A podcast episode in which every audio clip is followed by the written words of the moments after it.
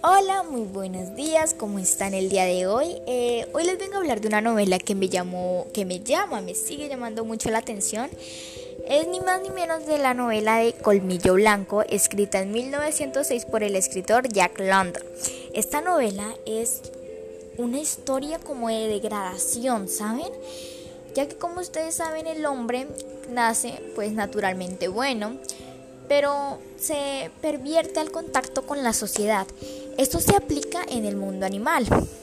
Colmillo Blanco irá agudizando sus instintos de ferocidad y violencia, pero él decide y gracias a Dios, como se dice, Colmillo Blanco encontró al Señor del Amor, siquiera al borde de la muerte.